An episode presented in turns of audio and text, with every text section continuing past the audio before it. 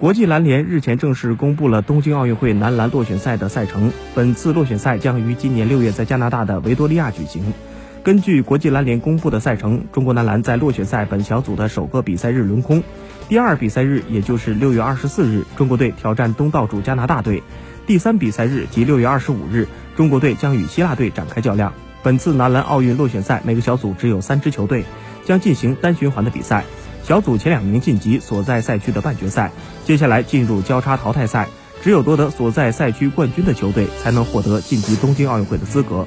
中国男篮至少要赢得其中一场胜利，才能从小组出线，从而保留晋级的希望。